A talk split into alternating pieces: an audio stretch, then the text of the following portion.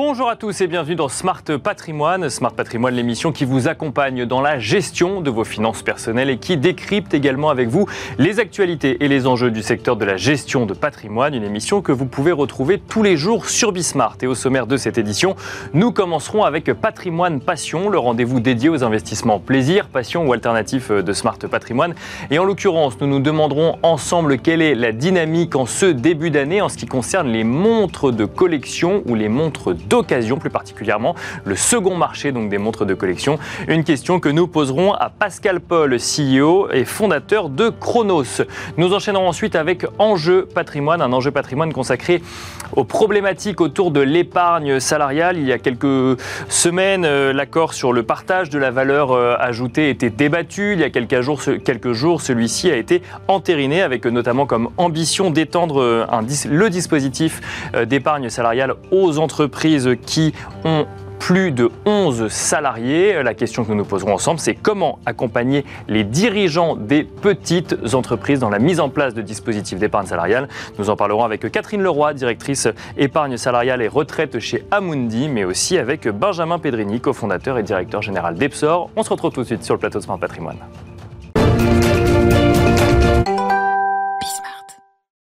Et c'est parti pour Patrimoine Passion, le rendez-vous dédié aux investissements plaisir, passion ou alternatif euh, de Smart Patrimoine. Et nous allons tenter de comprendre, alors que l'année 2023 euh, a déjà bien débuté, euh, pour le coup, quelle est la dynamique en matière de montres de collection et notamment en matière de second marché sur les montres de collection. Pour en parler, nous avons le plaisir de recevoir sur le plateau de Smart Patrimoine Pascal Paul. Bonjour Pascal Paul. Bonjour Nicolas, merci de m'accueillir. Bienvenue sur le plateau de Smart Patrimoine. Vous êtes CEO et fondateur de Chronos. Nous décryptons ensemble tous les 3-4 mois les dynamiques de marché en matière de, de montres de collection. La dernière fois qu'on s'était vu, on avait évoqué le fait que certains modèles phares en matière de montres de collection euh, voyaient leur, euh, leur cours reculer, mais que c'était finalement l'arbre qui cachait la forêt, puisque derrière, le marché des montres de collection affichait lui toujours une belle dynamique. Qu'est à quoi est-ce que vous, vous vous attendez? Qu'est-ce que vous constatez en ce début d'année 2023 pour l'année qui, euh, qui, va se, qui va se dérouler? Très bien.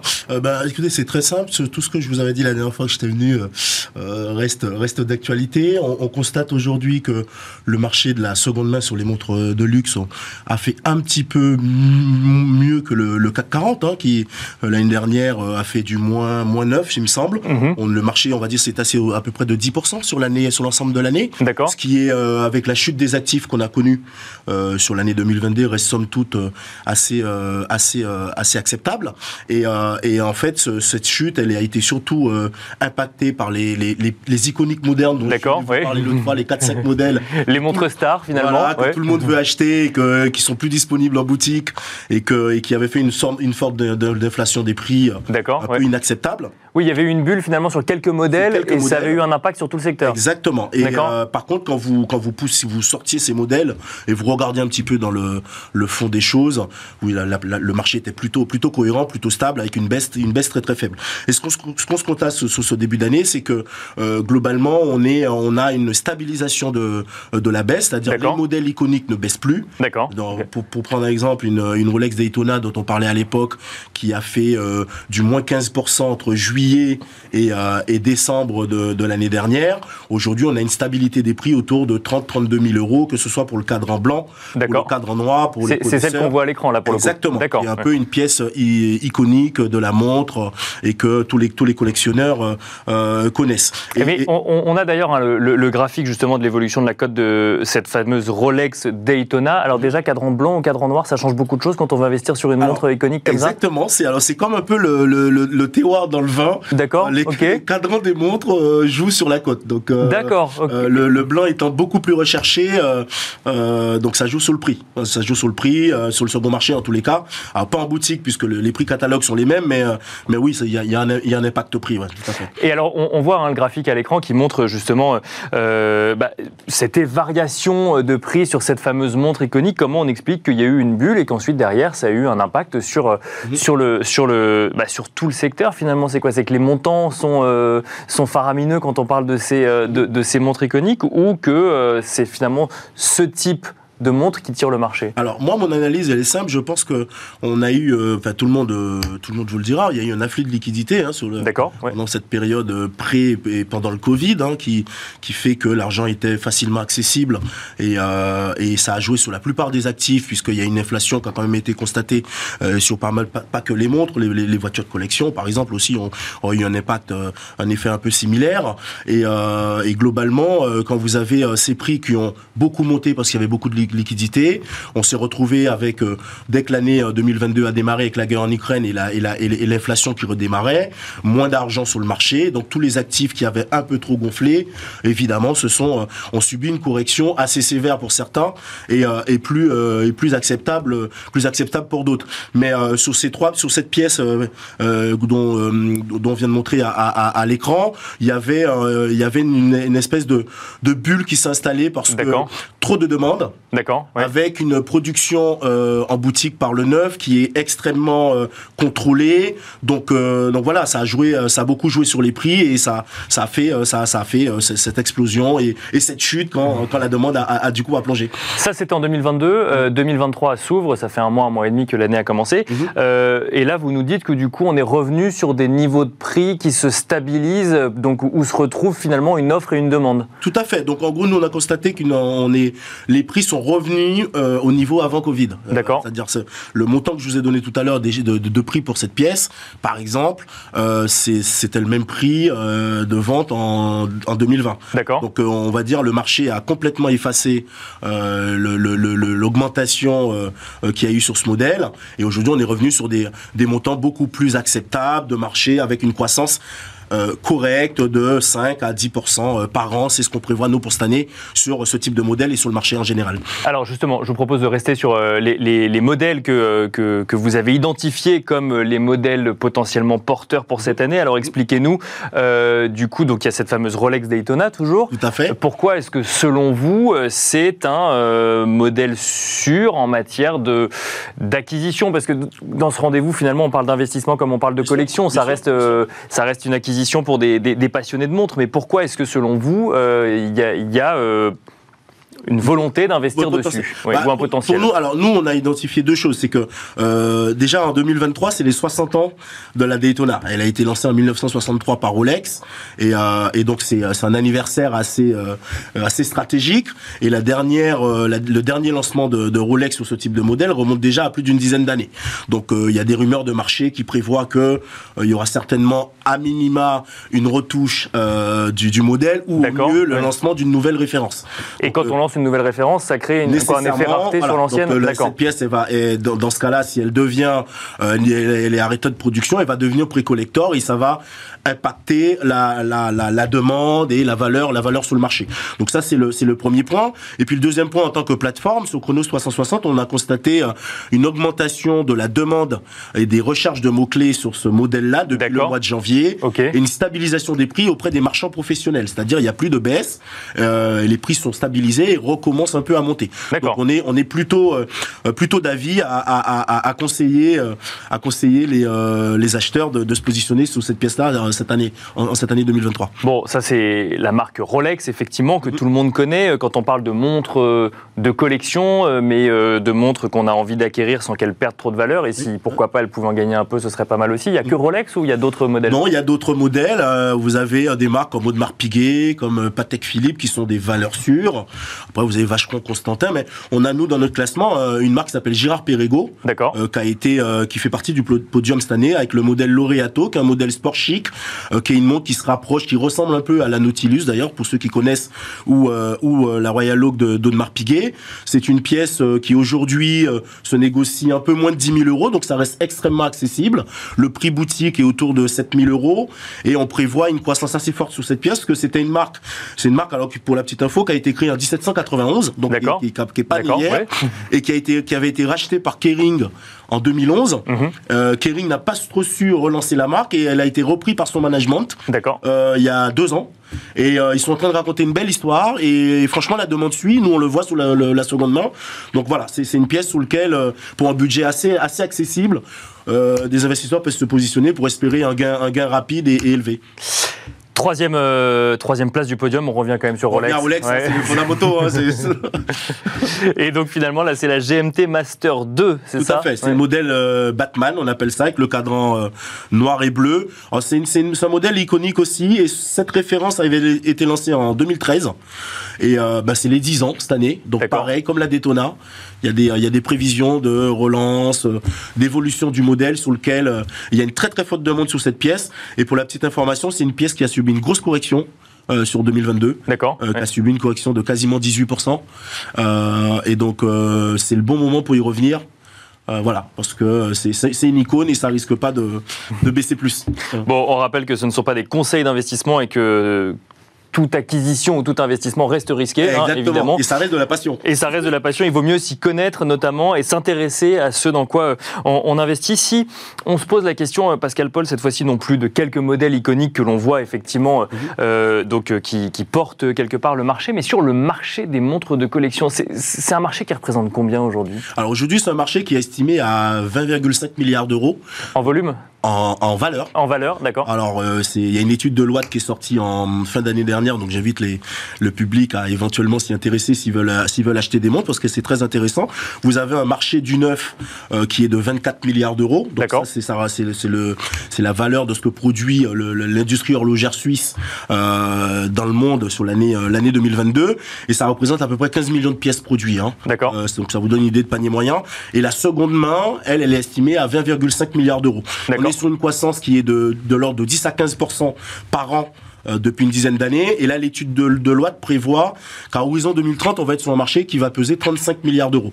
Donc c'est un marché qui est en pleine croissance. avec quoi, euh, plus de, plus d'acquéreurs Plus d'acquéreurs, euh, et puis beaucoup de, de populations d'Asie qui commencent à, à, avoir un peu plus de pouvoir d'achat. Et dès qu'on a un peu plus de pouvoir d'achat, ben, la montre reste quand même un, actif que tout le monde recherche, qui est facile à, à, à, avoir et à porter et à garder. Donc, donc il y a un effet, il y a un effet très important qui est prévu sur, sur ce marché en termes de croissance pour les années à venir. Donc euh, on se plaît pas trop chez Chronos. Je pense que voilà, on va, ça va, ça va aller.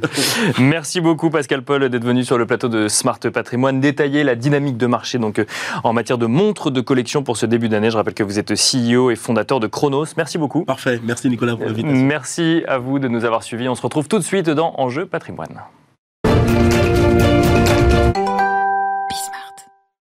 Et c'est parti pour Enjeu patrimoine, un enjeu patrimoine euh, consacré au dispositif d'épargne salariale et plus particulièrement à l'accompagnement euh, du dirigeant, notamment pour les petites entreprises, puisqu'il y a quelques jours, euh, l'accord sur le partage de la valeur ajoutée a été entériné, un accord signé entre patronat et syndicats. Cet accord ambitionne notamment d'étendre les dispositifs d'épargne salariale aux entreprises donc qui comptent entre 11 et 49 salariés. Ces dispositifs qui sont pour certains d'entre eux obligatoires pour les entreprises qui ont plus de 50 salariés euh, à horizon 2025. Mais si on regarde dans les principaux blocages que l'on peut trouver pour l'extension de ces dispositifs euh, de partage de la valeur ou d'épargne salariale, on y retrouve finalement la complexité à mettre en place ces dispositifs pour le dirigeant. Comment donc accompagner le dirigeant d'entreprise dans la mise en place de ces dispositifs? C'est une question que nous allons poser tout d'abord à Catherine Leroy, directrice épargne salariale et retraite chez Amundi. Bonjour Catherine Leroy. Bonjour, merci pour l'invitation. Merci à vous d'être sur le plateau de Smart Patrimoine. Nous avons le plaisir d'accueillir également Benjamin Pedrini. Bonjour Benjamin Pedrini. Bonjour Nicolas. Vous êtes cofondateur et directeur général d'Epsor. On va commencer avec vous, Catherine Leroy. Donc il y a eu cet accord effectivement qui a été entériné il y a quelques jours avec cette, cette volonté de mieux partager la valeur et notamment la valeur ajoutée euh, en, entreprise. Euh, il existe un certain nombre de dispositifs d'épargne salariale qui permettent déjà de, de, de partager cette valeur. On peut parler de participation ou d'intéressement. Il y a cette volonté d'étendre ce dispositif euh, via une réglementation, hein, via une obligation finalement d'extension de ce dispositif aux petites entreprises, ce qui n'est pas le cas aujourd'hui. Euh, qu'est-ce qui, selon vous, bloque pour euh, les petites entreprises lorsqu'il s'agit de mettre en place des dispositifs d'épargne salariale? Je lisais un chiffre avant cette émission. Quand on parle de grandes entreprises, on a 80% des salariés des grandes entreprises qui bénéficient de dispositifs d'épargne salariale contre 20% dans les petites entreprises. Pourquoi est-ce que c'est si compliqué dans les petites entreprises. Alors je crois que déjà on peut tous collectivement se féliciter de, la signature de cet accord et de sa reprise à venir dans, euh, dans la législation parce que c'est véritablement un atout et une grande avancée pour la diffusion du partage de la valeur dans, dans les entreprises. Vous le disiez, on a 80% des grands groupes, des salariés des grands groupes qui aujourd'hui bénéficient de, ces dispositifs, contre moins de 20% encore aujourd'hui dans les entreprises de 10 à, à 50 salariés. Moi, je crois qu'il y a, a d'abord une perception de complexité contre laquelle il faut que collectivement on puisse, on puisse combattre. Alors la, la législation, le gouvernement fait déjà beaucoup et a fait pour que euh, les mesures de simplification puissent venir inciter et accompagner les chefs d'entreprise dans la mise en œuvre. Bien sûr. Et puis nous, collectivement, acteurs de, de ce marché-là, nous nous devons d'accompagner euh, pas à pas les, les dirigeants d'entreprise. Dans les freins, je crois qu'on peut citer euh, cette perception de, de, lourdeur administrative que les chefs d'entreprise, qui sont déjà au four et au moulin la plupart du temps, peuvent ressentir dans la mise en œuvre. C'est intéressant parce que vous dites perception, ça veut dire que c'est moins compliqué que ça n'y paraît, c'est ça? Absolument. D'accord. Ouais. C'est moins compliqué que ça n'y paraît parce que la législation est intervenue et puis parce que nous mettons tous, et chez Almundi, c'est véritablement, c'est véritablement un engagement de notre part de mettre en place des dispositifs que l'on qualifie d'interentreprise, qui sont des dispositifs clés en main, qui vont permettre euh, aux chefs d'entreprise de mettre beaucoup plus facilement en œuvre ces dispositifs en bénéficiant d'une approche collective du dispositif. Et puis parce que nous mettons aussi à sa disposition des experts en région dans le groupe Crédit Agricole qui vont pouvoir venir l'accompagner et euh, compléter toute la simplification digitale que l'on peut lui proposer par cet apport humain qui est quand même indispensable pour un acte qui est euh, très engageant dans une politique euh, managériale. Donc dans les freins, il y a cette perception de la complexité. Il y a d'autres freins identifiés, peut-être une, une, crainte de ne pas être capable financièrement d'assumer tous les ans euh, ces dispositifs d'épargne salariale ou ça, ça ne fait pas Alors, partie des freins? Absolument. Déjà peut-être mmh. euh, la crainte d'être seul face à tout ça. Donc là, il faut qu'il sache qu'il a des experts à côté de lui, hein, son, son expert comptable, son chargé d'affaires d'entreprise, son expert, et puis aussi euh, se dire que ce n'est pas parce qu'il signe un, un intéressement qui ne porte pas sur sa performance financière qu'il ne peut pas en contrepartie mettre en place des critères de déclenchement, des seuils d'éligibilité du déclenchement pour justement arriver à combiner à la fois performance commerciale par exemple, engagement RSE et euh, résultats financiers.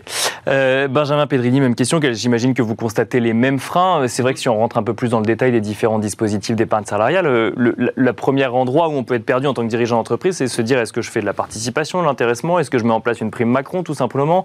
Euh, Qu'est-ce qui est mieux? Comment est-ce que je fais mes choix? Euh, Là, déjà, il y a cette première question qui peut être complexe à répondre pour le dirigeant d'entreprise.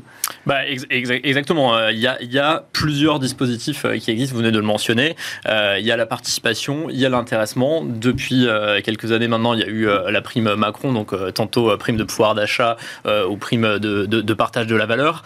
et donc il y a un vrai besoin d'un point de vue point de vue législatif aussi d'apporter un peu d'harmonie et d'uniformisation de, tout ça. Catherine parlait de, dispositifs clés en main pour pour les entreprises. C'est véritablement là-dedans qu'il faut qu'il faut s'engager, avoir pour les entreprises de petite taille qui n'ont effectivement bah, pas forcément les ressources euh, en interne, quand bien même elles peuvent être accompagnées par euh, euh, leur expert comptable, par, par d'autres acteurs externes, mais qui n'ont pas une direction des ressources humaines, une direction financière avec des équipes importantes, et ce qui est le cas dans les entreprises dont on parle, entre, entre 10 et 50 salariés, eh bien il faut qu'il y ait des dispositifs qui soient clés en main, qui soient simples, qui soient simples à mettre en place, avec des mécanismes optionnels, par exemple, et, et, justement... mais ça, ça veut dire quoi? Ça veut dire faire appel à un dispositif d'épargne salariale, comme on fait appel à des solutions de mutuelles, par exemple, euh, on signe et ensuite, mécaniquement, c'est plus géré par l'entreprise, mais par un partenaire. C'est ça? C'est ce que vous proposez et tous les deux, finalement Exactement. L'idée, c'est que euh, le partage de la valeur en entreprise et les dispositifs d'épargne qui, euh, qui y sont euh, associés, parce que euh, pour, pour moi, ça, ça, ça ne fait qu'un, euh, on soit dans un schéma qui soit équivalent à celui, à celui d'une mutuelle qui, depuis 2016, est devenu obligatoire en entreprise. et donc que les entreprises, de plus de 10 salariés puissent adhérer à ces dispositifs-là avec une certaine forme de, souplesse, euh, une formule légale de participation euh, qui fait que bah, si euh, les résultats financiers de l'entreprise permettent de verser cette participation, alors il y a un déclenchement et un versement de la participation et des mécanismes optionnels d'intéressement justement qui peuvent être basés sur des performances commerciales, qui peuvent être basés sur des critères de RSE et éventuellement des mécanismes optionnels de primes de partage de, la valeur. D'accord, oui, c'est ça. C'est comme le disait Catherine Leroy, effectivement, on ne prend pas un engagement à un instant T de verser tous les ans une somme d'argent à ses salariés. C'est qu'on peut mettre ensuite des critères qui vont, bah, notamment quand on parle de participation, donc c'est une participation au bénéfice, mais même pour les autres dispositifs. Exactement. La, loi qui, enfin en tout cas le, projet de loi qui est, qui est en préparation va permettre de cadrer les différents éléments, mais quoi qu'il en soit, l'obligation va porter sur euh, la participation. La participation, c'est quelque chose qui est indexé au résultat de, l'entreprise. Alors il y a des questions sur la formule actuelle de la participation qui potentiellement n'est plus forcément euh, adaptée euh, aux entreprises quelles qu'elles soient et notamment aux petites entreprises. Donc il y a des questions sur la simplification de cette formule qui aujourd'hui pour le dirigeant est un peu complexe à comprendre. mais la participation est effectivement indexée au bénéfice de l'entreprise. Donc si une année elle réalise des bénéfices, elle versera quelque chose. Si une année elle en réalise pas, elle ne versera pas en fonction euh, justement euh, du, déclenchement euh, ou non de, ces critères-là. Mais par ailleurs, l'entreprise peut faire le choix de façon optionnelle d'avoir un accord d'intéressement. Et cet accord d'intéressement de choisir un critère qui va déclencher une prime ou non. Et cet accord d'intéressement, depuis les mesures euh, de la loi Pacte notamment, euh, n'engage pas les entreprises sur une durée longue. On peut faire des accords d'intéressement aujourd'hui sur un an, euh, par exemple, et les renouveler. et donc ça, c'est vraiment une, souplesse aussi qui a été introduite par la loi Pacte et que l'on peut utiliser à, cette fin-là. Catherine Leroy, comment accompagner le dirigeant d'entreprise? Vous nous avez mentionné effectivement la mise à disposition d'experts ou autres, mais ça prend quand même du temps aux dirigeants d'entreprise de gérer des experts et donc ou de, ou de développer des dispositifs, même s'ils sont clés en main, comme nous le dit Benjamin Pedrini. vous nous avez parlé de cette perception de complexité. Comment est-ce qu'on peut éduquer, aider le dirigeant d'entreprise à apprécier ces dispositifs d'épargne salariale de, manière un peu plus simple? Moi, je crois que le bon, vous l'avez, euh, vous l'avez prononcé. Hein. au-delà de, cette volonté d'éduquer, je crois que le principe, c'est déjà de faire preuve d'une grande pédagogie, et pas d'une pédagogie uniquement dans la mise en œuvre, mais aussi dans le pourquoi de ce partage de la valeur. Et nous, quand on est interrogé par des, des petites entreprises euh, aujourd'hui pour, pour les accompagner, la première chose qui est importante, c'est euh, la sensibilisation de l'intérêt collectif de la mise en place. Déjà, il faut comprendre pourquoi on met en place cette, ce partage de la valeur collective et comment il est complémentaire avec euh, les récompenses individuelles qui vont venir récompenser la performance individuelle. D'accord. Le grand avantage de, des dispositifs de partage de la valeur, c'est bien d'aller mobiliser euh, des collaborateurs au sein d'un projet d'entreprise, au sein de la, de, de la performance de, hein, de l'entreprise. C'est d'aller euh, être en capacité d'attirer et de fidéliser des talents. Donc il y a un véritable, un véritable intérêt pour l'entreprise de le faire et un grand intérêt également pour le salarié, parce que pour le salarié, ça va être le premier moyen peut-être de se constituer une épargne financière, de préparer sa retraite. Bien sûr. Donc la première pédagogie, c'est vraiment celle-là, c'est amener le, le, le, le dirigeant d'entreprise à comprendre pourquoi il met en place ce dispositif. Et le second, ça va être de lui expliquer toutes les étapes et la façon dont on va pouvoir l'accompagner le plus simplement possible dans ces dispositifs clés en main, euh, dans euh, la prise de parole avec euh, ses salariés, ses représentants du personnel, l'information du CSE. Parce qu'ensuite, il y, a des négociations complexes entre un dirigeant et ses salariés quand on met en place un dispositif d'épargne salariale? Toutes les négociations ne sont pas forcément complexes. Mais il y a des négociations. En Mais il y a des négociations, c'est un accord collectif. Donc c'est un accord collectif qui effectivement est négocié. Euh, Benjamin Pedrini, sur euh, effectivement la, mise en place au quotidien, si on revient pour le pourquoi, euh, vous constatez que les dirigeants sont, sont conscients potentiellement de, de l'intérêt que ça peut avoir pour une entreprise de mettre en place des dispositifs comme celui-là, ou au contraire, bah, effectivement, on vient, ça vient rogner dans le bénéfice de l'entreprise? Non, je pense que les, dirigeants sont, sont, conscients, euh, sont conscients de l'intérêt. Il y a encore une image, euh, et c'est ce que disait Catherine, hein, une perception de quelque chose qui va être, euh, qui va être lourd à mettre en place et qui va être potentiellement trop engageant dans le temps. Et donc, il, faut, il faut effectivement lutter contre, contre, cette, contre cet a priori-là. il faut faciliter les, les, outils, les outils de mise en place. Et donc, nous, bah, chez Epsor, on accompagne là-dessus avec une facilité de mise en place directement en ligne et, et des conseillers auquel on peut parler. Euh, et c'est ce que disait Catherine, l'accompagnement humain sur ce type de, sur ce type de solution est, euh, est clé. Et par ailleurs, il faut effectivement derrière faire vivre ce type de dispositif. Et donc justement, ça c'est quelque chose qui est euh, pour moi fondamental, notamment dans les, dans les, dans les petites entreprises.